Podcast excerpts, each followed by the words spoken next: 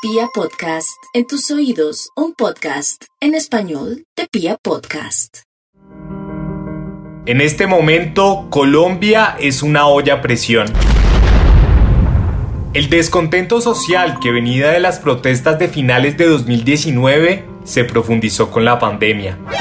Masacres, pobreza, corrupción, conflicto, hambre, desempleo, asesinatos de líderes sociales, intento de reforma tributaria, feminicidios, falsos positivos, desplazamientos forzados, proyecto de reforma a la salud, incumplimiento de los acuerdos de paz, glifosato, abusos policiales y un gobierno indolente resumen las razones que tienen a millones de colombianos manifestándose dentro y fuera de su país. A la fecha, las protestas han dejado un saldo de al menos 40 muertos y cerca de mil heridos reportados. Hablamos de Colombia porque en menos de un mes se debería realizar la Copa América en su territorio. Y aunque el panorama demuestra que hospedar el torneo es un sinsentido, el presidente Iván Duque está empecinado en hacerlo.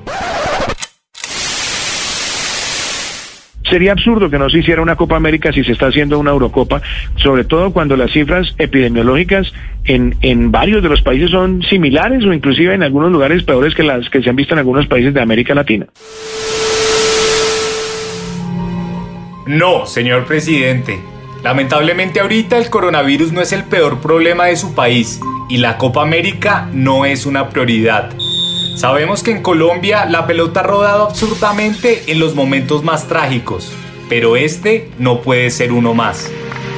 Por eso, en el episodio de hoy recordamos esos hitos de la historia colombiana en los que el fútbol coincidió con grandes tragedias nacionales y en varias funcionó como una cortina política y de distracción. Con ustedes, el autogol colombiano. Bienvenidos.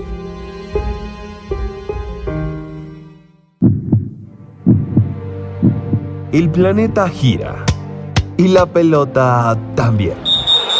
Detrás del balón, porque el fútbol es el espejo del mundo. En Colombia, la política se cruzó con el fútbol antes de que el deporte fuese profesional. A finales de 1928, durante los últimos tiempos de la hegemonía conservadora, se llevaron a cabo los primeros Juegos Nacionales. En ellos, el fútbol se robó el protagonismo. Y mientras se preparaba el torneo, decenas de trabajadores de la multinacional United Fruit Company fueron asesinados en Ciénaga Magdalena a manos del gobierno de Miguel Abadía Méndez. Todo por pedir mejores condiciones de trabajo. Los libros lo recuerdan como la masacre de las bananeras. Menos de un mes después, el campeón futbolístico en los Juegos Nacionales fue el equipo Samarios, también de Magdalena. Al regresar a su tierra, los 11 ganadores recibieron una premiación pública por su gesta. Sin embargo, los futbolistas solo tenían un anhelo. La libertad de un grupo de trabajadores que estaban presos luego de clamar por garantías laborales. Para fortuna humana, sus deseos fueron órdenes y los obreros liberados.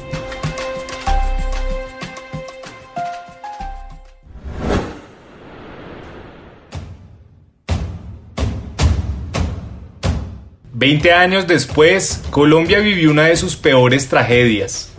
El liberal Jorge Eliezer Gaitán, llamado a ser presidente del país, fue asesinado el 9 de abril de 1948 en el centro de Bogotá.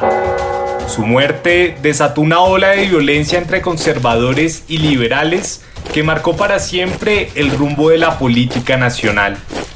Entre tanto, varios empresarios orquestaban reuniones para la creación de la primera liga de fútbol profesional en Colombia.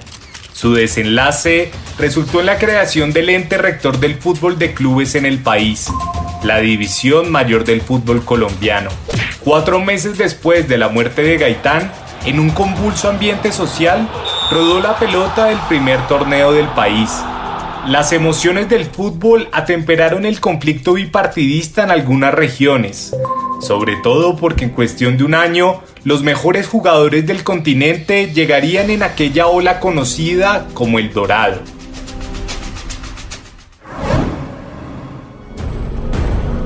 La toma y retoma del Palacio de Justicia en 1985 representa uno de los momentos más oscuros de la historia de Colombia. Durante aquel 6 de noviembre, fuerzas de la guerrilla del M-19 se instalaron en la gran sede del Poder Judicial y tomaron como rehenes a todos los empleados.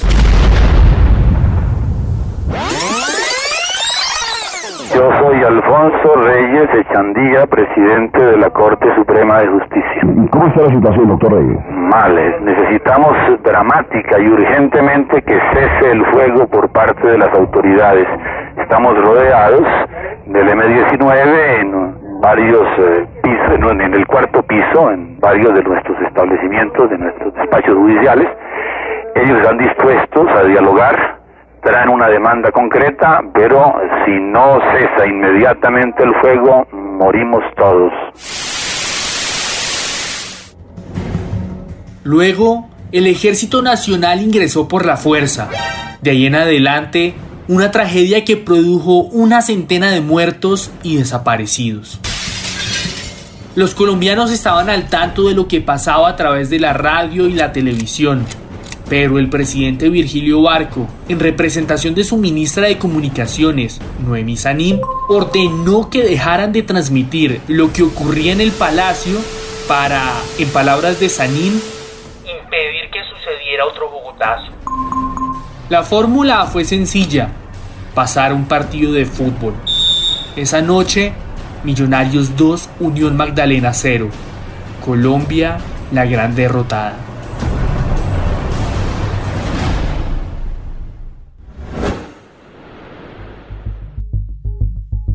1989 fue un año que transcurrió entre el fútbol y el narcotráfico. Todo comenzó el 18 de enero con la masacre paramilitar de La Rochela, que cobró la vida de 12 jueces investigadores. Días después, la selección Colombia Sub-20 debutó en el Mundial de Arabia Saudita. En marzo, José Antequera, miembro de la Unión Patriótica, fue asesinado en el aeropuerto de Bogotá mientras Millonarios y Nacional avanzaban de fase en Libertadores. En mayo, Atlético Nacional se convirtió en el primer campeón colombiano de la Libertadores. Y en julio, asesinados Antonio Roldán, gobernador de Antioquia, y la jueza María Elena Díaz. Simultáneamente, la Copa América en Brasil. El 18 de agosto fue asesinado el candidato presidencial Luis Carlos Galán en Soacha. A los dos días, el primer partido de la eliminatoria para el Mundial de Italia 90. Allí, la demostración de la conexión entre fútbol y política, pues Colombia venció 2 a 0 a Ecuador, tal cual como pronosticó Galán antes de morir. El 29 de octubre, un atentado contra el periodista Jorge Enrique Pulido en Bogotá. 24 horas más tarde, Colombia doblega a Israel y se clasifica al Mundial de Italia 1990. El 15 de noviembre ocurrió el capítulo cumbre de la violencia y el fútbol. Álvaro Ortega, árbitro colombiano, fue asesinado a manos del narcotráfico. Siete días después, fue cancelado el torneo de fútbol colombiano por primera y única vez en su historia.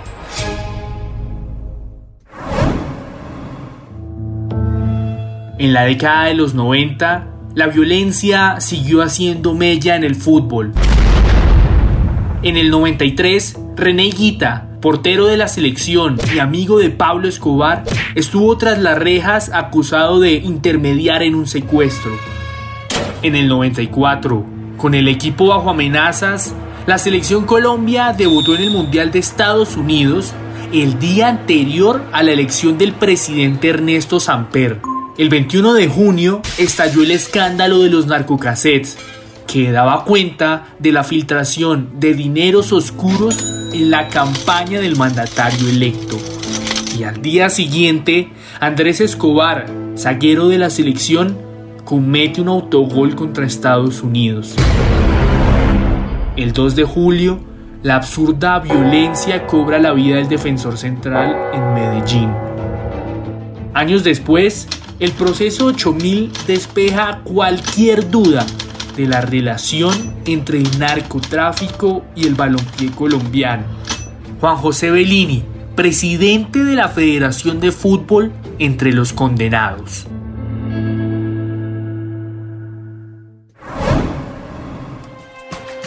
La primera vez que Colombia organizó un torneo de fútbol internacional representó todo un reto. En 2001, sin mayores avances en los diálogos de paz con la guerrilla de las FARC, se desarrolló la Copa América en el país. Quitarle la Copa a Colombia es el mayor de los atentados, dijo el entonces presidente Andrés Pastrana. Pero la realización fue compleja. Argentina no asistió acusando amenazas de seguridad por el conflicto armado en Colombia. Brasil demeritó el torneo y viajó con un equipo alterno. Colombia, fiel a su postulación, salió campeón del continente por primera y hasta ahora única vez. Aquello fue alegría en medio de la guerra.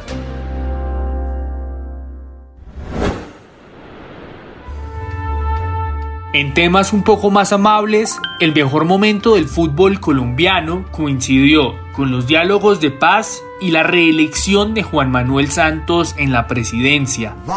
La participación de la selección Colombia en Brasil 2014 fue para muchos el renacimiento del sentimiento patriótico por su diversidad, buen fútbol y alegría, el balompié unió un país alrededor de un balón y puso sobre la mesa que el deporte es una buena excusa para definirnos como nación. Luego estalló el escándalo de Odebrecht y el rentado político de Santos perdió valor. Bien sabemos, los triunfos en el fútbol y la política nunca son eternos.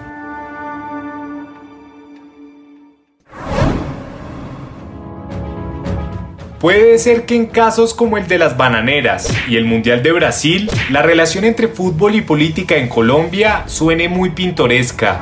Sin embargo, el momento actual no compagina con la organización de la Copa América. Ahora es necesario tener prioridades. Y antes que el fútbol, siempre va a estar la vida. Los invitamos entonces a que nos sigan y nos cuenten en arroba balón detrás en Instagram y arroba piso detrás en Twitter si creen que la Copa América debería realizarse o no. En ocho días, un nuevo capítulo de Detrás del Balón. El trasfondo del fútbol en un solo podcast.